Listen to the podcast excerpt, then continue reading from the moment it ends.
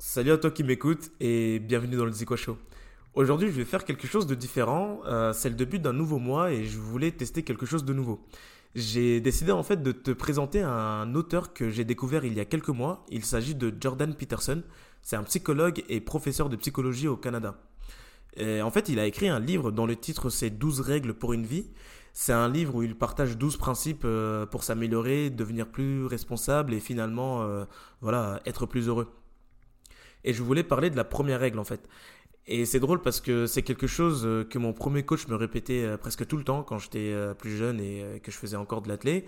Et aujourd'hui, sans le savoir, en fait, je me retrouve à répéter la même chose aux athlètes que j'entraîne. Et cette règle, c'est le fait de se tenir droit les épaules en arrière.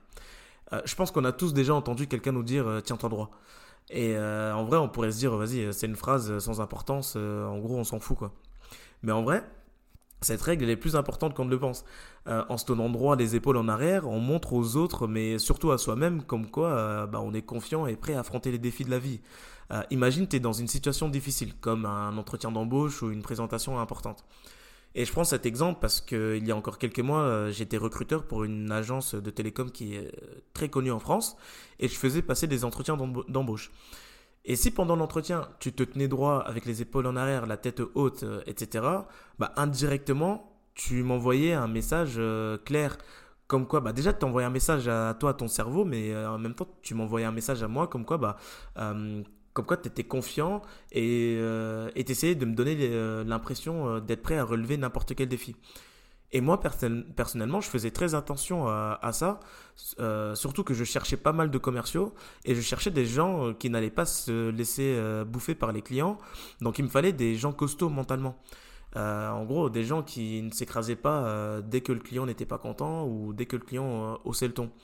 Après, j'avais pas que ça comme critère, hein, mais en tout cas, je trouvais que c'était important de, d'essayer de montrer ça lors du premier entretien.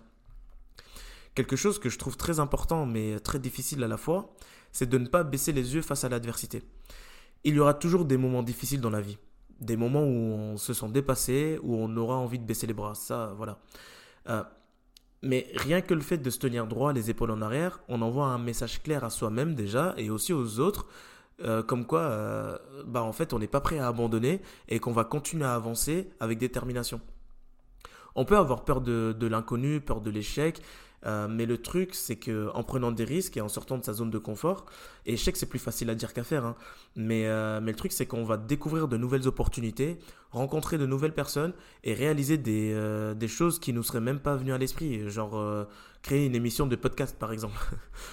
Mais, euh, mais encore d'autres exemples, comme par exemple euh, l'exemple de J.K. Rowling, l'auteur de la série Harry Potter.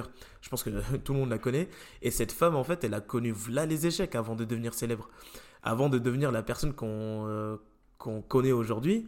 elle a été rejetée par je sais pas combien de maisons d'édition avant de trouver enfin quelqu'un qui croit en elle et qui croit en son projet. Mais le truc, c'est qu'avant ça, pour en arriver là où elle en est euh, aujourd'hui, elle n'a jamais abandonné et surtout, elle n'a jamais écouté ce que les autres disaient d'elle. Euh, et encore une fois, je pense que c'est plus facile à dire hein, qu'à faire, mais, mais elle n'a jamais écouté ce que les euh, autres disaient d'elle.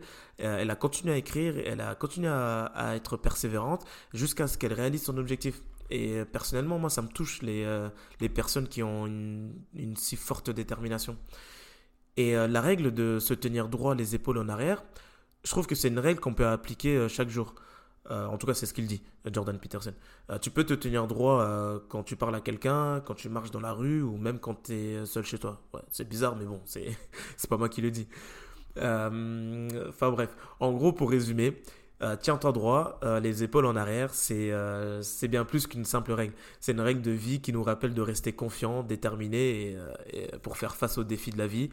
Euh, de prendre soin de notre corps et de notre esprit et, euh, euh, et de sortir de notre zone de confort tout simplement.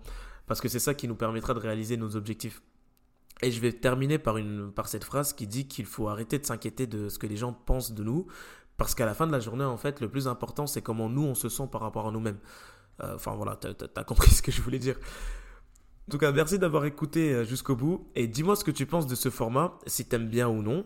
Et euh, si c'est pas encore fait, n'hésite euh, pas à t'abonner pour ne pas louper les prochains épisodes et n'hésite pas à venir me suivre sur Insta. Encore merci pour tout ton soutien et n'oublie pas, tiens-toi droit. Ciao